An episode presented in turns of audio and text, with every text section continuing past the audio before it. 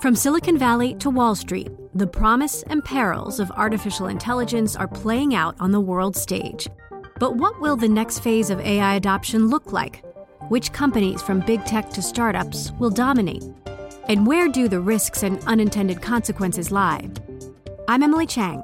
Join me at Bloomberg Tech in San Francisco, May 9th, to answer many of the industry's burning questions, alongside Snap's Evan Spiegel, Xbox President Sarah Bond, OpenAI's Brad Lightcap, top researcher Dr. Fei Fei Li of Stanford, and many more. More details and just a few tickets left at bloomberg.com/techsf.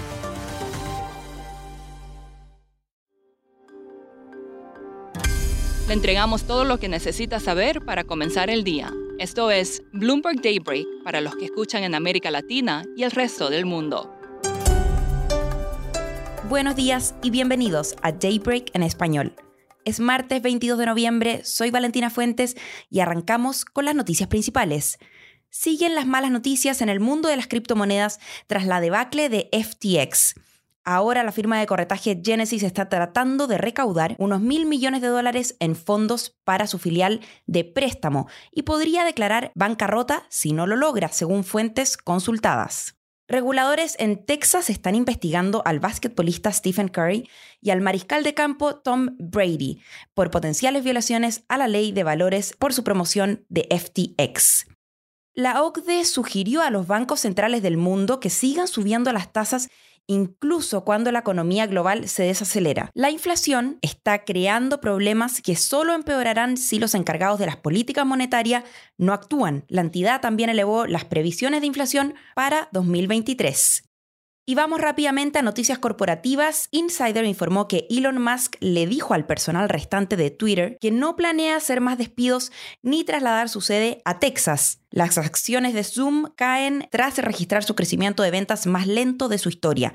Y la italiana Enel anunció que venderá 21 mil millones de euros en activos para pagar deuda. Saldrá de Argentina, Perú y Rumania.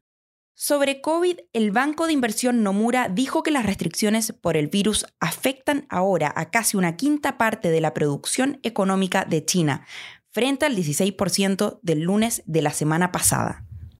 Microsoft reemplazó a Amazon como la posición larga más popular de los hedge funds o fondos de cobertura, dijo Goldman Sachs. Las otras empresas que se encuentran en los cinco primeros puestos son Alphabet, Uber y Netflix. Meta salió por primera vez desde 2014 de las primeras posiciones. Citigroup elevó las previsiones de precio del litio gracias a la demanda proveniente de la industria de vehículos eléctricos. Sin embargo, señaló que podría surgir un superávit nominal en 2023 debido a un menor crecimiento de la demanda y una posible recesión europea. Pasando a América Latina, México informó que las ventas minoristas en septiembre se contrajeron un 0,2% mes a mes y crecieron un 3,3% año a año. Las cifras estuvieron por debajo del consenso.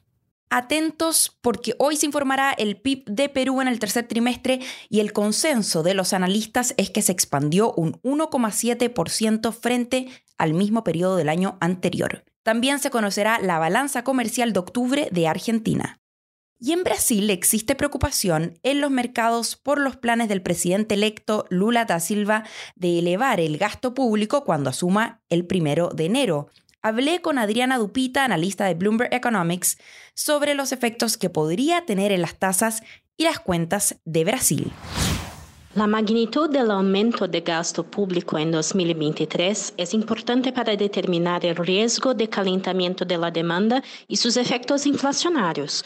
Un aumento de casi 200 mil millones de reales, como el propuesto por el equipo de transición, probablemente sería un obstáculo para los planos del Banco Central de comenzar a reducir las tasas de interés el año que viene. Una nueva subida de tipos de interés parece improbable, dado el alto nivel de tipos de interés brasileños, pero tampoco se descarta. Esto podría ocurrir principalmente si el aumento del gasto en 2023 fuera acompañado por una señalización de un gasto elevado también en los años siguientes. Si el nuevo gobierno volviera a usar bancos estatales para otorgar crédito subsidiado, reduciendo la eficiencia de la política monetaria, o si el escenario internacional se deteriorara sustancialmente. Adriana, ¿Quiénes suenan como potenciales ministros de Economía de Lula? El nuevo ministro de Hacienda tiene una, una, misión complicada, entregar rápidamente una propuesta de cambio en las reglas fiscales que el mercado entienda y acepte y que el Congreso apruebe. Creo que esto requiere dosis equivalentes de experiencia previa de gobierno, tránsito político y conocimiento del mercado, y esa es una combinación muy, muy difícil de encontrar.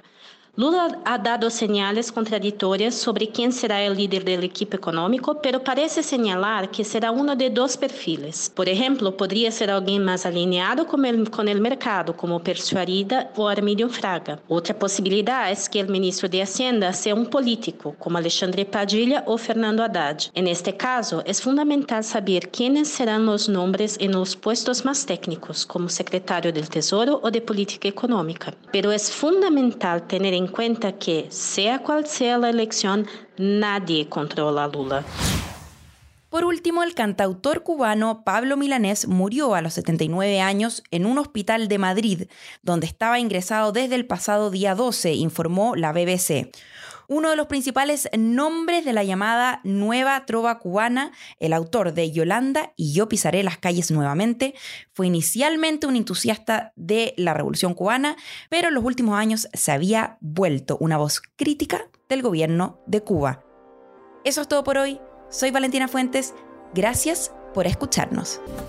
Para conocer todas las noticias que necesita para comenzar el día, revise Daybreak en la app Bloomberg Professional, donde puede personalizar las noticias que desee recibir.